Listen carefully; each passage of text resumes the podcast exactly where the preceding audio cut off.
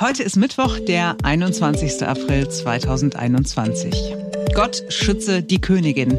Dieser fromme Wunsch in der Nationalhymne der Briten ist inzwischen 95 Jahre lang erhört worden. Heute feiert die Queen ihren Geburtstag. Wie? Darüber sprechen wir mit Sibylle Weichenberg. Sie ist das, was man eine Society-Expertin nennt und beobachtet seit sehr, sehr langer Zeit das Geschehen am englischen Hof.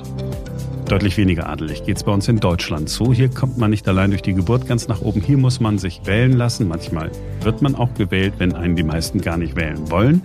Armin Laschet hat sich im CDU-Parteivorstand durchgesetzt, obwohl die CDU-Mitglieder ihn nicht als Kanzlerkandidaten gesehen haben. Ich bin Marc Schubert. Ich bin Simone Panteleit und jetzt beginnt ein neuer Tag. Die Union hat einen Kanzlerkandidaten gefunden. Es wäre natürlich besser zu sagen, sie hat einen Kanzlerkandidaten erzwungen. So richtig große war die Freude danach nicht. So richtig überzeugend ist auch der Friede nicht.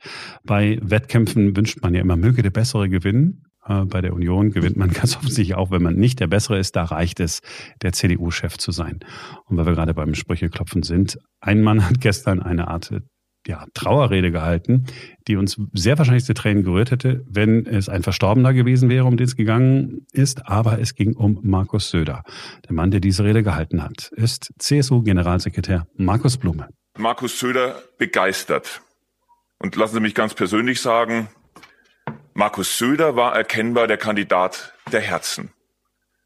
Aber in der Demokratie und gerade auch in der innerparteilichen Demokratie entscheidet etwas anderes nämlich am Ende mhm. die Mehrheit. Deshalb respektieren wir das Ergebnis und deshalb ist Armin Laschet der Kanzlerkandidat der Union.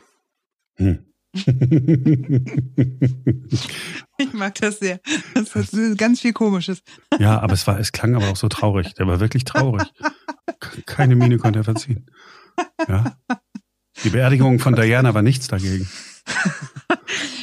Wow. Ja, aber noch besser war Armin Laschet, der gesagt hat, was ihm niemand abnimmt, weil er gesagt hat, was man so sagt, was aber unglaubwürdig ist, wie nur sonst irgendwas. Wir sind in der CDU der CSU dankbar für den guten, fairen Umgang in einer sehr weitreichenden Entscheidung, auch in einer sehr persönlichen Entscheidung. Und gut und vertrauensvoll das gilt, und auch das will ich am heutigen Tag betonen, für das persönliche Verhältnis von Markus Söder und mir. Danke, danke, liebe CSU, dass du mir meine Partei zerlegt hast. Und ganz persönlich, lieber Markus, toll, dass wir jetzt in einem Boot sitzen, wo wir uns überhaupt nicht leiden können. Das ist doch genau das Politikergequatsche, das man nicht ertragen kann. Kein Mensch glaubt es einem und man sagt es trotzdem unerträglich. Ja, und dann hat Armin Laschet ja auch noch gesagt, wie toll es war, dass seine Gegner bei dieser Vorstandsnachtsitzung mal gesagt haben, was sie so denken. Viele langjährige Mitglieder haben gesagt, so transparent, so offen haben wir in diesem Gremium vielleicht noch nie diskutiert. Ich wünsche mir, dass diese Kultur der Transparenz auch in Sachentscheidungen in der Zukunft die Arbeit der CDU auszeichnet. Durch Diskussion entsteht Lebendigkeit in der Demokratie, entsteht moderne Demokratie im 21. Jahrhundert. Wow. Also Ne? Man glaubt es nicht, aber wir haben es ja gerade selber, ja, und man hat es ja gerade gehört und hat ja eigentlich gesagt, äh, sonst sitzen wir da nur zusammen und die nicken alles ab, aber diesmal durften sie ihre Meinung sagen und diesmal haben wir diskutiert, was eine gute Idee für die Zukunft, das ist wäre auch eine gute Idee in der Vergangenheit gewesen. Wir denken, es ist eine Selbstverständlichkeit. Vor allen Dingen, wenn der von moderner Demokratie im 21. Jahrhundert spricht, ich, es ja. ist wirklich so, wo ich mir denke, nein, bitte nicht. Ich möchte nicht, dass moderne Demokratie im 21. Jahrhundert so aussieht wie du und so klingt wie du und sich so gibt wie du. Lebendige Demokratie, so viel haben wir aber gelernt, ist, wenn die alle sagen, hör mal, Armin, du kannst das nicht, ja, und dann stimmt man ab und dann sagt ein Drittel deiner engsten Führungsleute, die, die direkt hinter dir stehen, sagen, pass mal auf, weißt du was, lass es lieber sein. Das ist lebendige Demokratie. Aber macht ja alles nichts. Äh, Armin Laschet kennt das ja schon äh, von früher, ne, dass er auch dann ganz vorn war, wenn andere es deutlich besser konnten als er. Bitte geduldig mit uns sein. Wir haben ein bisschen Politikerrede dann äh, jetzt doch nochmal. Für mich war aber auch wichtig, dass Politik nie nur Reden ist, sondern auch Zuhören. Menschen zuhören, die durch ihre eigene Schilderung ihres eigenen Lebens zu politischen Entscheidungen einen Beitrag leisten. Zuhören, entscheiden, handeln, das waren für mich drei Leitplanken, die mich bis zum heutigen Tag prägen. Also. Entschuldigung, ich kann nicht mehr. Es ist, ist der Hammer, ne? Also erstens hat man, wenn man, wenn man nicht aufmerksam zuhört, denkt man, ja, es redet halt ein Politiker. Aber es ist auch völlig interessant, mhm. dass er gesagt hat, Politik sei für ihn nicht nur reden, sondern auch zuhören. Also für niemanden in Deutschland war Politik nur reden. Ne? Mhm. Also handeln, handeln hätte ich, hätte ich gedacht, wäre auch ganz gut. Er hat sich ja dann gegen äh, Ende gefangen, vielleicht war es ja nur ein Versprecher, kann ja alles sein. Ja, und zuhören, ich meine, zuhören ist auch wichtig. Ja, klar, habe ich schon tausendmal gehört. Ja. Ja, äh, schön ist auch, dass er sagt, wie wichtig Zuhören ist. Das Problem ist, man muss ja aber dann auch Dinge vielleicht umsetzen. Ne? Also wenn er auf die Mitglieder seiner Partei und auf die Menschen in diesem Land gehört hätte, dann hätte er die richtigen Schlüsse gezogen, dann hätte er gesagt, okay Leute, äh, die wollen mich alle nicht, dann äh, lasse ich es mal lieber bleiben. Aber gut, nun ist das geworden und vielleicht zieht er ja auch ins Kanzleramt ein, kann ja sein am Wahlabend gilt ja auch, möge der Bessere gewinnen, aber es ist im Grunde eine Wunschvorstellung. Also niemand ist verpflichtet, wirklich auch den Besten zu wählen, auch nicht in der modernen Demokratie. Die CDU ist ja der beste Beweis dafür. Die Redaktion von Extra 3, diesem NDR-Satire-Magazin, hat äh, auf die Schnelle einen kleinen Song zur Entscheidung bei der Union gemacht. Das Video läuft sehr erfolgreich bei Twitter und so. Und den Song hört ihr dann gleich am Ende dieses Podcasts. Willkommen zu einer Frau, die keinen Führerschein braucht, um Auto zu fahren. Sie hat auch keinen Reisepass und darf trotzdem ausreisen und einreisen, wie sie will. Also einen Führerschein hat sie allerdings schon mal gemacht. Sie muss den nur nie vorzeigen. Diese Rechte hat auch nur sie, niemand sonst in ihrer Heimat.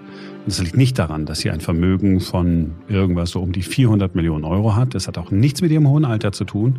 Es liegt einfach nur daran, dass sie das Staatsoberhaupt ist. Sie ist die am längsten amtierende Monarchin und die älteste amtierende Monarchin. Es ist Queen Elizabeth II. Sie ist Staatsoberhaupt von Großbritannien und Nordirland, klar, aber auch von Australien, Neuseeland, Kanada, den Bahamas, Barbados, Jamaika und noch neun weiteren kleineren Inselstaaten, die auf dieser Erde verteilt sind. Und jetzt sprechen wir über sie mit Sibylle Weichenberg. Sie ist Society-Expertin und äh, kennt im Gegensatz zu mir die ganzen Königshäuser in Europa und wer da mit wem und warum und so. Guten Morgen, Frau Weichenberg. Hallo, guten Morgen. Frau Weichenberg, die Queen wird heute 95 Jahre alt. Wie wird sie den Geburtstag begehen?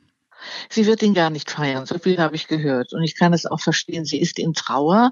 Zwar ist jetzt die offizielle Trauer beendet in England um Philipp, aber für sie natürlich beginnt jetzt mit Sicherheit ein Monat, wo sie sehr für sich bleiben will.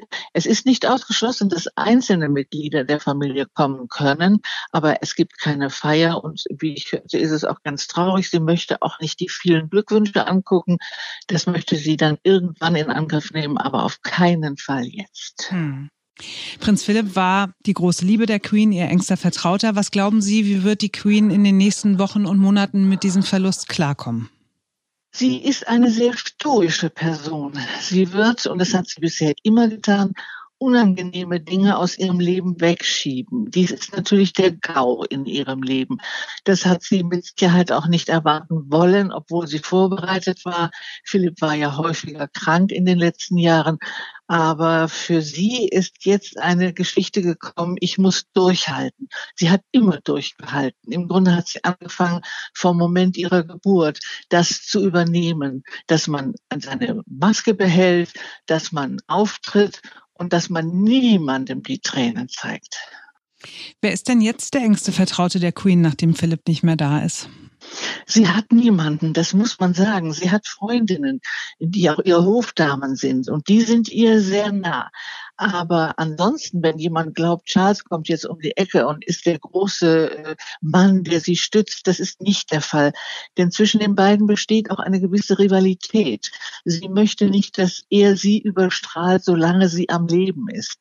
Also sie wird mit sich selber klarkommen müssen. Und das hat sie immer getan. Und das hat sie bravourös getan. Aber ich stelle mir ihr Leben jetzt wirklich sehr, sehr belastet und traurig vor. Das Gerücht hält sich ja hartnäckig, dass die Queen nach ihrem 95. Geburtstag abdanken wird. Für wie wahrscheinlich halten Sie das?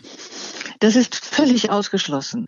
Denn nach dem Gesetz dieses Königshauses in Großbritannien ist es einfach so, der Monarch stirbt und der Nachfolger kommt. Es lebe der König in diesem Fall. Da gibt es überhaupt kein Vertun. Das wäre auch im Grunde ein Verrat an allem, was sie geschworen hat, als sie eine junge Frau war und sagte bis zum letzten Atemzug, möge mein Leben lang oder kurz sein, werde ich im Dienste dieses Landes stehen. Und so wird sie es handhaben und da gibt es auch gar kein Vertun.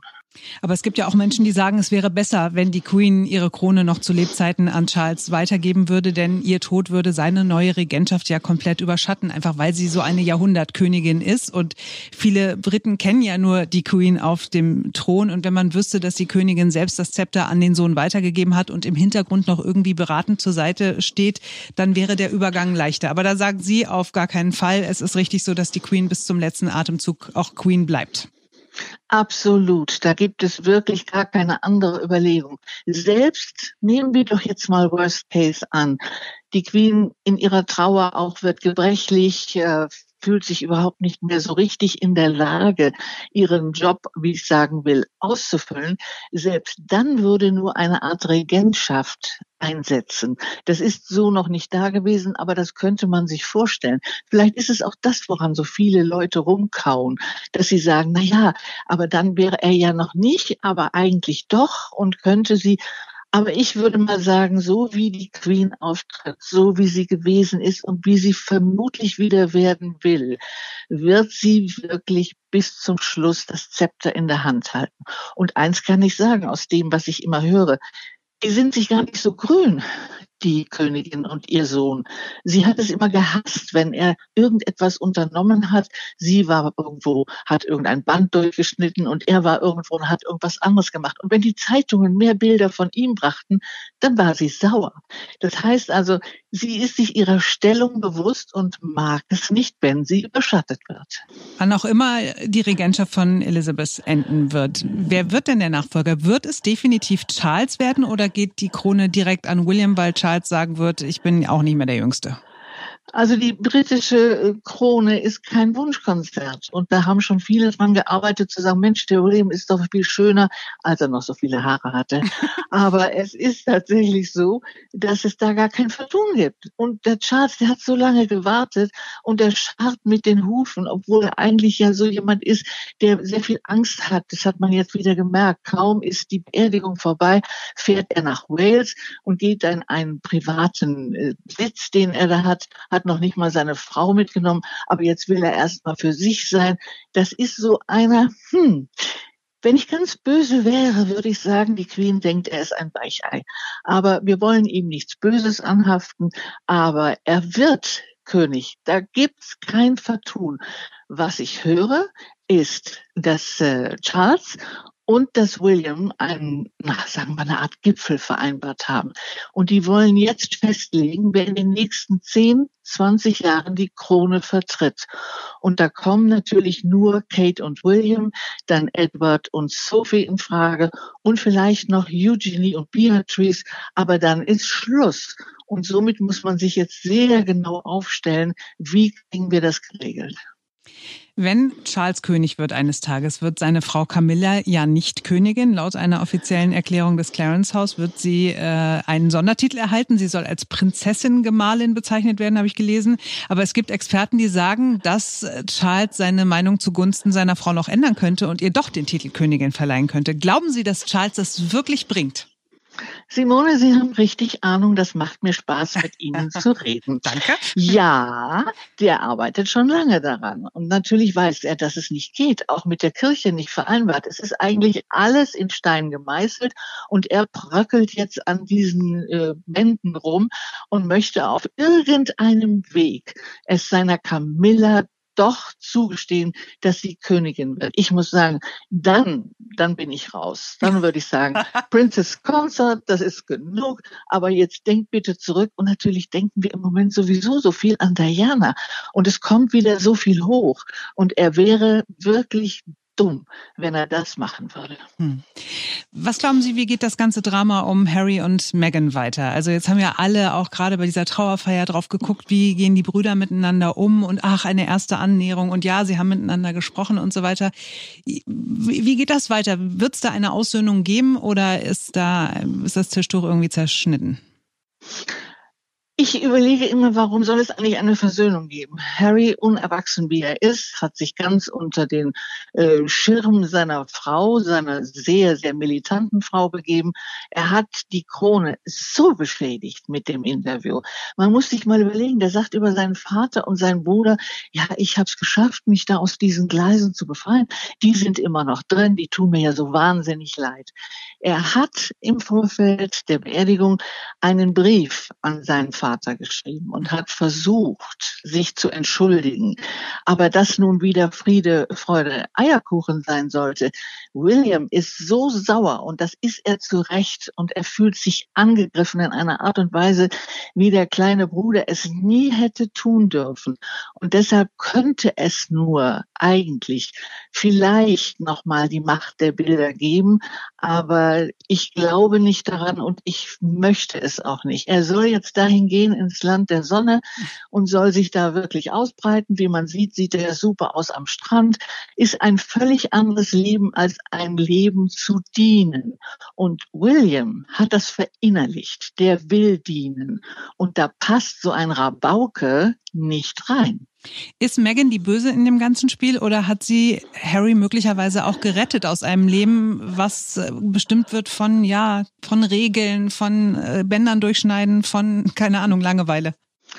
Der Harry hatte sich doch einen Platz erarbeitet mit seinen äh, außerdienstlichen Dingen, mit all dem, was er getan hat für verwundete Soldaten, mit allem, was er für Afrika getan hat. Der hatte seinen Sitz. Der war ansonsten gut gepempert. Und das ist auch das Problem dann nimmt er sich, was wir alle hätten erwarten müssen, eine sehr starke Frau, eine Amerikanerin, die noch nicht einmal angeblich weiß, wie die Nationalhymne in Großbritannien abgespielt wird, aber das war gelogen. Sie ist jemand, die in der Ich-Form denkt und die die zweite und dritte Geige nicht spielen wollte. Und wenn Harry so unglücklich war, dann ist er unglaubwürdig geworden. Er hat geworben dafür, wenn man irgendwelche Probleme hat, psychische Probleme, dann hat er sich aufgemacht und hat irgendwelche Charity-Veranstaltungen gemacht, hat sich wirklich gekümmert. Also was bitte soll er noch bringen für diese Frau? Er hat sich von seiner Familie gelöst. Er hat sich daneben benommen. Er ist einer, der wirklich den Mund nicht so weit aufreißen sollte. Natürlich steckt sie dahinter. Aber das ist ihre Art, mit Problemen umzugehen. Und sie ist jemand, die in der Ich-Form redet. Und das kannst du im Königshaus nicht durchziehen. Haben Sie eigentlich die Serie The Crown gesehen? Und wenn ja, Nein. wie nah dran, okay, wie nah dran ist das an der Realität und wie fanden Sie sie?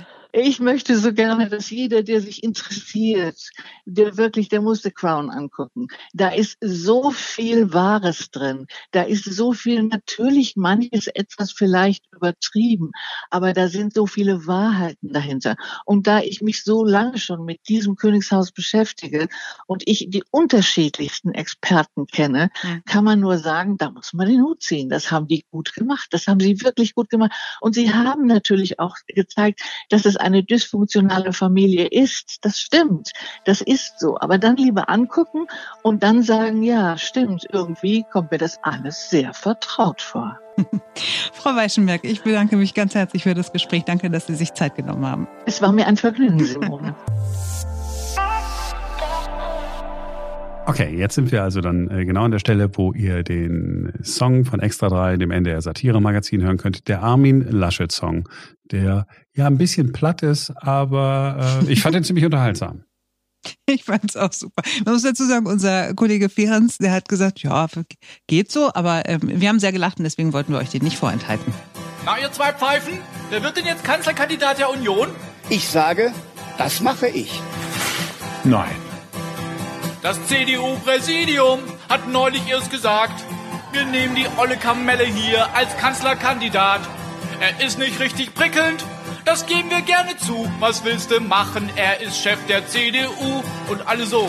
Ja, müssen diese Deppen echt den Laschet nehmen. bei dem die Beliebtheitswerte grad in Keller gehen. Seine Chancen sind so klein und trotzdem soll er sein. Die Grünen wird das sicher freuen. Bitte? Auch nix. Wisst ihr noch, der Söder im Sommerinterview? Da sagte er noch gönnerhaft, ich will nicht, mach mal du. Mein Platz ist in Bayern. Hinzu kommt, dass das Vorschlagsrecht ohnehin und das erste Zugriffsrecht immer bei der CDU liegt, der größeren Schwester. Doch dann fiel ihm plötzlich ein, der Kanzler muss ein Bayer sein. Ich hau der großen Schwester mal ein rein. Ja, müssen diese Deppen echt den Laschet nehmen. Auch wenn sie mit ihm bei der Wahl voll baden gehen. Rot, Rot, Grün oder Ampel. Pech gehabt Union. Dann geht's halt mal in die Opposition. So, ist ein bisschen platt, ne? Aber ist irgendwie auch ganz lustig. Und Armin Laschet will Verständnis haben äh, für den Song, weil er ist ja so Karnevalist. Ne? Der hat, macht ja auch so, so Büttenreden und so ganz gerne, die auch eigentlich sehr, ja, gut, karnevalistisch sind, um es freundlich zu sagen. Aber also, wenn du sagst, dass Armin Laschet den Song lustig findet, dann möchte ich ihn jetzt nicht mehr lustig finden. Bis eben dachte ich mir so, ach ja, ist ein bisschen platt, aber passt zu meinem schlichten Gemüt. Jedes Mal, wenn du jetzt einen Mike Krüger-Song hörst, musst du an Armin Laschet denken. So. Warte mal ab, vielleicht überzeugt Nein. er dich noch, vielleicht überzeugt er dich noch, es ist noch ein bisschen hin bis zur Wahl und dann machst du dein Kreuzchen auf einmal bei der, ja, du weißt ja nicht, du kann alles passieren. Mm, Genau. Rein theoretisch, rein theoretisch. Sag schon so. So. Ja. Ja, possible is everything, ne? Ähm, oh Gott. ich, ich würde vorschlagen, wir beenden das an dieser Stelle. War schön gewesen, hat Spaß gemacht gehabt, wie immer mit euch. Und äh, wenn es euch auch gefallen hat, dann schaltet einfach morgen wieder ein, denn morgen ist wieder ein neuer Tag. Bis dahin.